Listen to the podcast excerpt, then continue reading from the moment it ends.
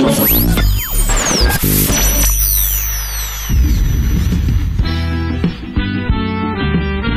frío o con calor, con lluvia o con sol, la mañana es Silvestre. Hasta las 9, Gustavo Silvestre en Radio 10. La radio es mi despertador, inquieta la oscuridad.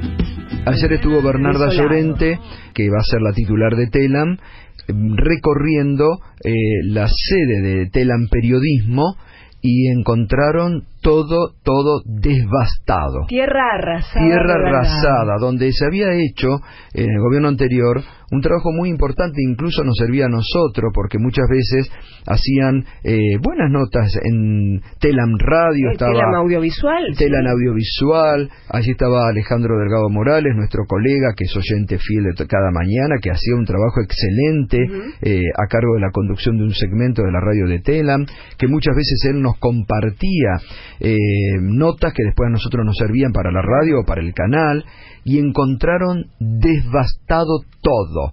Sí, Lo sí. que han hecho con la cultura, bueno, lo hicieron con la economía, pero lo que han hecho con la cultura, con los eh, medios públicos, realmente ha sido tierra arrasada. Letal. Entre las- los muchos videos que circularon ayer son- es realmente conmovedor escuchar la voz de uno de los trabajadores despedidos, reincorporados, resistentes, eh, eh, relatar lo que van encontrando y cómo se quiebra esa voz Y sí. saber que ahí funcionaba esa usina de periodismo que, bueno, Sí, ojalá puedan sí. reconstruir prontamente. Y pensar, eh, Gabriela, que los que estuvieron a cargo, en algunos casos eran periodistas profesionales, en algunos casos de prestigio, ¿eh? Sí, muy triste.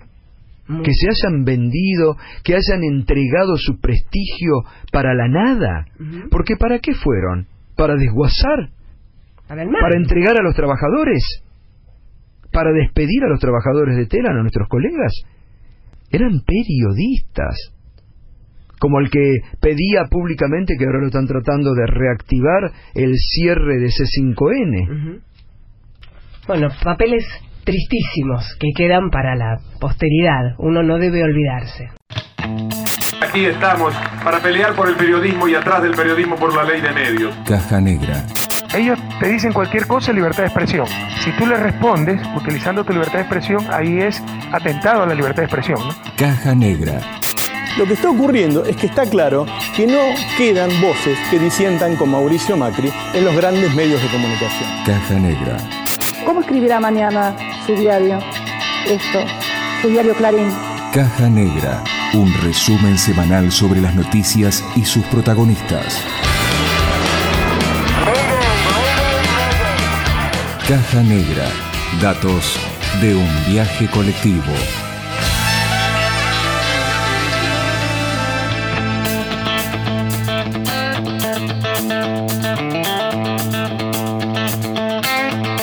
Hola, hola, ¿qué tal? ¿Cómo les va?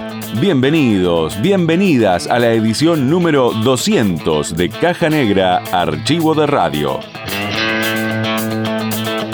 Tal y como lo prometimos en la edición anterior y al cumplirse 200 semanas al aire en más de 60 emisoras de radio a lo largo y ancho del país, los minutos que siguen serán los últimos que escucharás de nuestra parte hasta el mes de marzo de 2020, cuando lleguemos a tus oídos con artística y energía renovada para seguir tirando.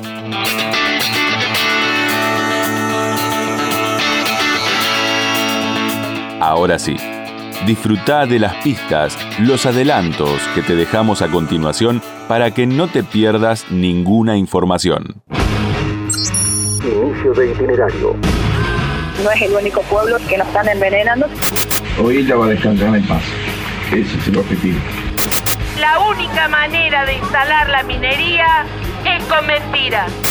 Cada vez que el Estado administra las minas, las minas son seguras, porque el fin del Estado, el, fin primordial del Estado no es el lucro, sino la satisfacción de las necesidades de la sociedad en la cual el Estado está inserto.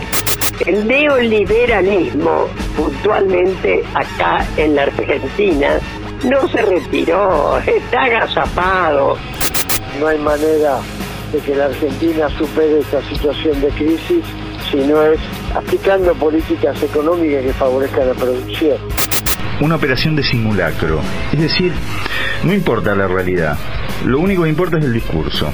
Si algo se repite mucho, logra existencia. Este tema de que los jueces, eh, bueno, saben leer la política, si saben leer la política es que no saben leer el Código Penal. La discriminación es una batalla cultural que, que hay que darla fuertemente para erradicarla de una buena vez por la falta de coordinación, tanto del Estado provincial como del Estado, como del Estado nacional, eh, se volvía muy ineficaz. Caja Negra. Una deuda nominada en dólares, eh, cuando la provincia no produce divisas, un nivel de desocupación, de hambre históricos, incluso en algunos casos superiores a lo que fue el 2001-2002. Archivo de radio.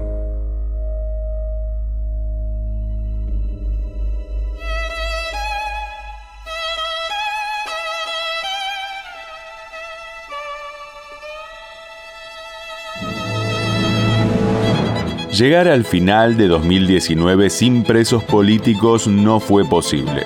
Seguramente tenga que ver con la independencia de los tres poderes que conforman todo sistema democrático y el respeto, en este caso, de los tiempos del Poder Judicial que, como sabemos todos, no son los mismos que el resto de la humanidad.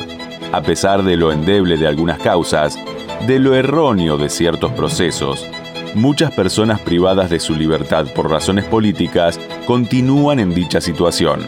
Una de esas personas, acaso una de las más claras a la hora de transmitir ideas y hechos, es Amado Boudou, ex ministro de Economía, verdadero patriota para muchos argentinos, que analizó la coyuntura de la justicia argentina de la siguiente manera. La gente nos para en la calle y nos dice Navarro. Navarro 2019. De lunes a viernes, de 10 a 13, por el Destape Radio. ¿Cómo andás? Acá Ari Lijalá, Horacio Berbisky, está Rinconete, está el Tucu, está Flor Alcaraz, se suma Jimena Fuertes también a la mesa aquí del, del Destape Radio. ¿Cómo andás? ¿Cómo pasaste vos ayer la, la Navidad ahí? Bueno, mira, acá hay una cuestión que, que atraviesa todos los días, que es eh, la situación de encierro, que digamos la Navidad lo que hace es poner más en perspectiva de la familia y los amigos esa situación, ¿no? De, estar encerrado y no poder eh, estar con la gente que uno quiere y estar haciendo lo que uno quiere. Y eso lo, lo atraviesa cada uno, cada uno de los días y es muy fuerte y se hace muy fuerte en este momento donde hay llamados, saludos, digamos que realza una cosa que sucede todos los días. ¿Sentís que hay un cambio en esto, lo que solemos llamar justicia Fabio Serpa, de máxima creatividad, donde empiezan a caer las operaciones, empieza a haber como una especie de movimiento generalizado eh, en, un montón de causas, incluyendo con Milagro Sala, el episodio que hubo con la, la humorista Titina, este presidente del Supremo Tribunal de Jujuy, pero también con Bonadío, con Stornelli. ¿Cómo, cómo lo ves? En Argentina nuestra constitución tiene separación de poderes y, lamentablemente eh, el impulso viene de, de, afuera del poder judicial. Porque me parece que cuento viste que ya sé que salen los diarios todo así que no es una cosa que yo pueda ser creativo que dicen que son tiempistas que se acomodan. Bueno eso es decir que no tenemos justicia. Claro. Nos hemos acostumbrado a naturalizar algo que realmente es la negación de la justicia, volver a antes de la Revolución Francesa. Este tema de que los jueces, eh, bueno, saben leer la política, si saben leer la política es que no saben leer el Código Penal. El aire viene dado desde el Poder Ejecutivo, que eh, el presidente ha sido muy claro en algunas cuestiones, eh, más allá de lo que piense cada una y cada uno de nosotros, ha sido muy claro en la cuestión, por lo menos, de la arbitrariedad, por lo menos de, que hay aberraciones, por lo menos que hay muchas cuestiones que merecen una revisión. Eso lo dijo con, con mucha fortaleza y, más importante aún me parece lo que dijo el presidente que ha sido muy valiente eh, en el tema este de que se utiliza la justicia para perseguir y que hay una especie de connivencia entre parte del sistema judicial y, y los, ¿cómo se llama? Los, espías y, las agencias de espionaje en Argentina que se usan para hacer operaciones y, también fue más valiente todavía porque dijo el tema de que hay algunos periodistas que están involucrados en esto. Yo sé que todo el mundo está esperando del gobierno las cuestiones económicas eh, o sociales, pero me parece que esto sería refundar la Argentina realmente si el presidente eh, avanza en ese sentido, el presidente y su equipo, ¿no? Una de las cosas que salieron a denunciar eh, ustedes como presos eh, políticos son las condiciones de, eh, hacinamiento y de encarcelamiento que hay hoy en las cárceles argentinas. Esta es una experiencia muy importante en términos de entender algo que la política generalmente miró para el otro lado, que es la situación de las presas y los presos, y me incluyo entre los que no, no, no conocimos, no acometimos, no nos ocupamos de este tema que montones de veces se escuchaba hablar pero no se le prestaba atención. Haber pasado por esta por esta situación de vida eh, realmente te, te marca para siempre y te cambia, pero no solamente por uno, que sería una tontería o algo muy poco importante, sino por ver lo que es el conjunto de la vida de, de las presas, los presos y sobre todo de sus familias, de ver cómo esta situación marca a, a las familias de, de, los presos para siempre y en los casos de los más vulnerables, de los que menos tienen, los mete realmente en un laberinto muy difícil de salir en términos de toda su vida, de, de la persona que, que está detenida, de su familia, de sus hijos, de sus mujeres o varones. Mm. Eh, me parece que esto quizás es lo más importante, es una cosa más importante para mí que me han pasado en la vida y creo que es una lucha que yo me voy a llevar de aquí hacia adelante, mm. no por las cuestiones de nosotros, que más allá del dolor y la dificultad, tenemos un acompañamiento familiar, de compañeras, de compañeros, eh, pero esto no es así para todas las, las presas y presos, y me parece que es algo que tenemos que trabajar. Empezando por el tema que agarran un chico de, de corta edad, lo mm. meten preso por algo, y le damos un certificado para que nunca más pueda trabajar, que es el famoso certificado de, residencia. Yo creo eh. que el Estado tiene que ocuparse de cómo le da un trabajo, no cómo le da un, un papel para que nunca más pueda salir de ese laberinto. Si bien es cierto que muchísimas cosas han cambiado en Argentina desde que Alberto Fernández preside la nación y que dichos sucesos vienen aconteciendo en tiempo récord, Aún no se notan quizás los efectos de algunas políticas, pero sí se nota la esperanza, la esperanza en la gente, el humor ha cambiado. Sería muy poco feliz perder de vista que el enemigo del pueblo solo fue derrotado circunstancialmente, coyunturalmente, pero está muy lejos de haber perdido. Agazapado, construyendo una nueva oportunidad de pegar el zarpazo, el neoliberalismo espera y va tejiendo. Pero de momento, nuevos aires corren por los pasillos del Ministerio de Seguridad de la Nación, donde autoridades y organismos de derechos humanos se dieron cita para hablar de política. La batalla definitiva. La recta final. En Caput. Está en comunicación con nosotros eh, la referente de Madres de Plaza de Mayo, línea fundadora, Tati Almeida. ¿Qué tal, Tati? ¿Cómo estás? Te habla Javier Corcuera desde Radio Caput. ¿Qué tal, querido? Bien, bien, te imaginas eh, ya empezando a festejar la Navidad, el Año Nuevo. Realmente hay motivos para festejar, ¿viste? Así que bien, bien, contenta. Como la mayoría de las personas, ¿viste? Que nos reímos, nos abrazamos.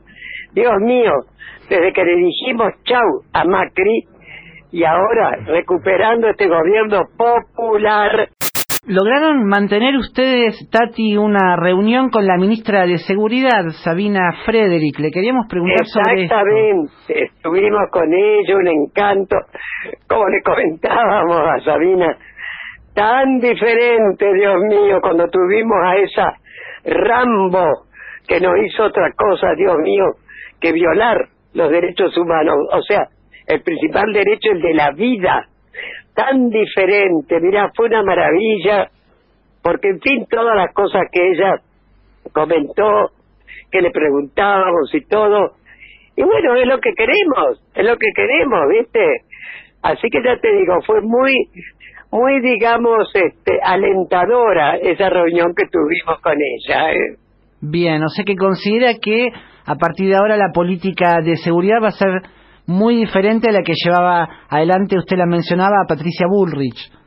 Sí, totalmente, totalmente, ¿viste? Eh, o sea, por supuesto, mucha seguridad, pero hay maneras y maneras, y no va a ser de ninguna manera, y sobre todo ni loca de poder aplicar las pistolas famosas que esta mujer pretendía, ¿viste? Entre otras cosas, ¿no? Porque, mira, con el gobierno de Macri y compañía, por muchos motivos, se revirtió lo que, por ejemplo, presos políticos, eh, presos, eh, muertes, o sea, siempre ha sido toda persona es inocente hasta que se demuestra lo contrario. Yendo al contexto en el que estamos viviendo, con un país como nuestros hermanos y hermanas de Bolivia que están todavía con un golpe de Estado. Le quería preguntar, bueno, que estas dos palabras que son golpe y golpe de Estado, digamos, estas tres palabras, si se quiere, eh, que parecían del lenguaje de los años 70 u 80, sin embargo, ha vuelto a ser una triste actualidad. Ese golpe de Estado que tampoco reconoció Macri, ¿no? Parece mentira, Dios mío, pero bueno. ¿Sabes lo que pasa? Que hay muchas maneras de hacer golpes de Estado ahora que no sea implantándose un hilico al frente, ¿viste? Hay muchas maneras. Por ese motivo hay que estar muy, muy alertos, porque realmente están atacando a nuestros hermanos, vecinos, y esto es lamentable, ya sabemos de dónde viene la orden del norte. El neoliberalismo, puntualmente acá en la Argentina, no se retiró, está agazapado, no desapareció. Así que hay que estar con mucho ojo, mucho cuidado, porque es lo que se pretende, implantarse nuevamente en todos los países, ¿viste?